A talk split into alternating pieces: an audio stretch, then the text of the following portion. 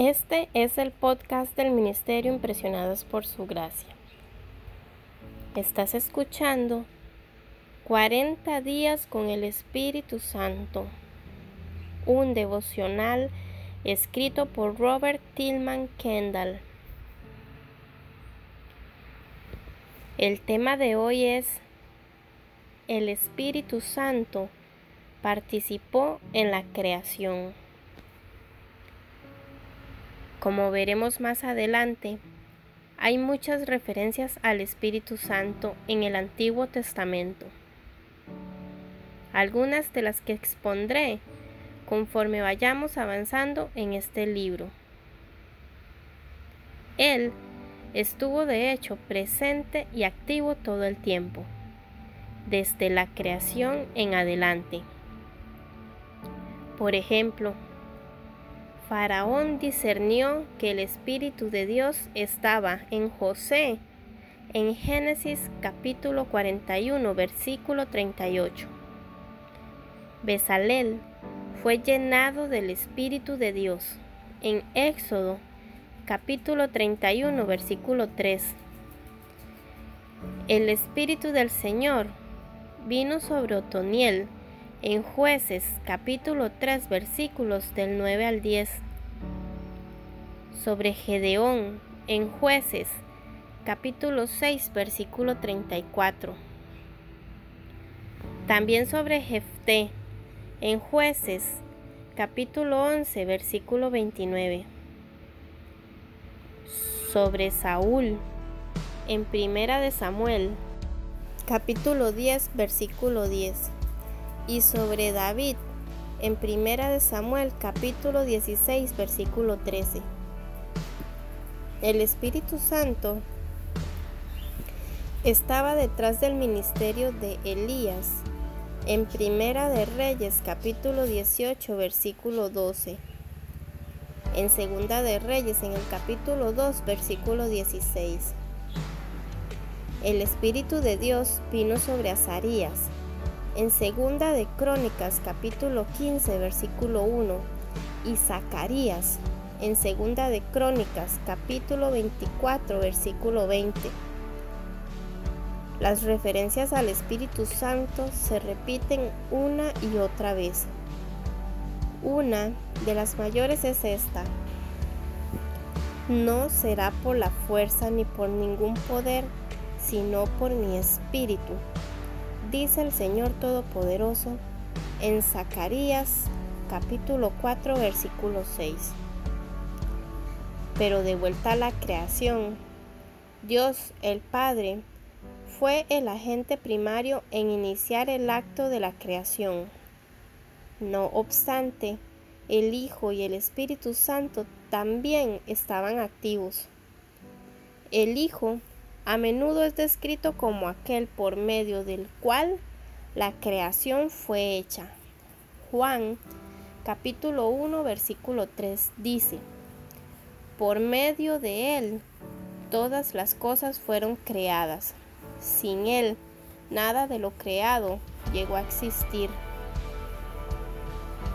Pablo dijo en Primera de Corintios capítulo 8 versículo 6 que hay un solo Señor, es decir, Jesucristo, por quien todo existe y por medio del cual vivimos.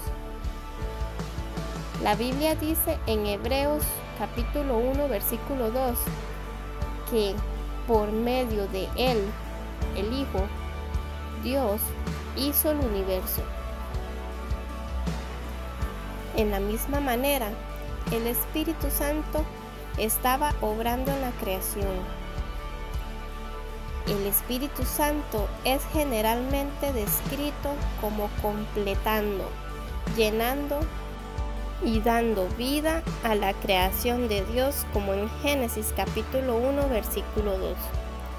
Y el Espíritu de Dios iba y venía sobre la superficie de las aguas indicando una función perseverante, sustentadora y gobernante. El Espíritu de Dios me ha creado, me infunde vida el hálito del Todopoderoso. Job capítulo 33 versículo 4. La palabra espíritu en el Antiguo Testamento proviene a la palabra hebrea ruach, que quiere decir viento, aliento o espíritu. El viento de Dios o aliento de Dios podría ser una manera figurada de referirse a la actividad del Espíritu Santo en la creación. Así que el salmista, al hablar de la gran actividad de las criaturas de la tierra y el mar, dice, pero si envías tu espíritu, son creados. Salmo 104, versículo 30. Como acabamos de ver, la segunda persona de la Trinidad es descrita como creador.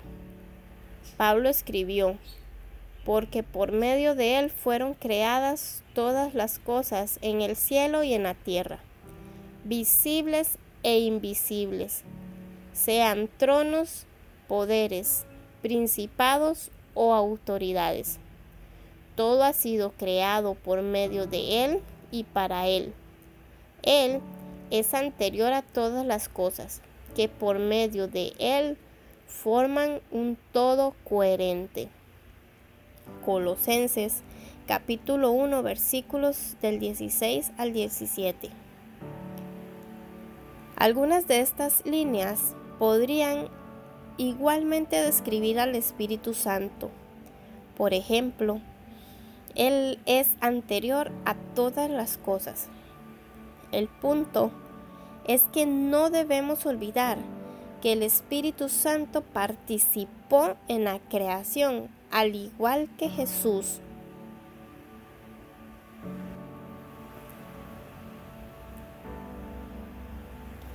Te animo a que durante este tiempo devocional leas los siguientes pasajes para mayor estudio y comprensión de lo que hoy estuvimos comentando. Esto requiere que abras tu Biblia en Génesis capítulo 1, versículo del 1 al 3. Salmos 104, versículos del 24 al 30. Y Salmos 136, versículos 5 al 9. Apocalipsis capítulo 4 versículos del 8 al 11.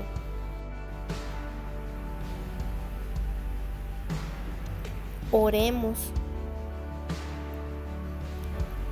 Glorioso Espíritu Santo, cuando considero que tuviste una parte en la creación, significa que también tuviste una parte al hacerme a mí. Y ahora vives en mí. Gracias por esta verdad. Hazme cada vez más agradecido contigo por ser mi creador. En el nombre de Jesús, amén.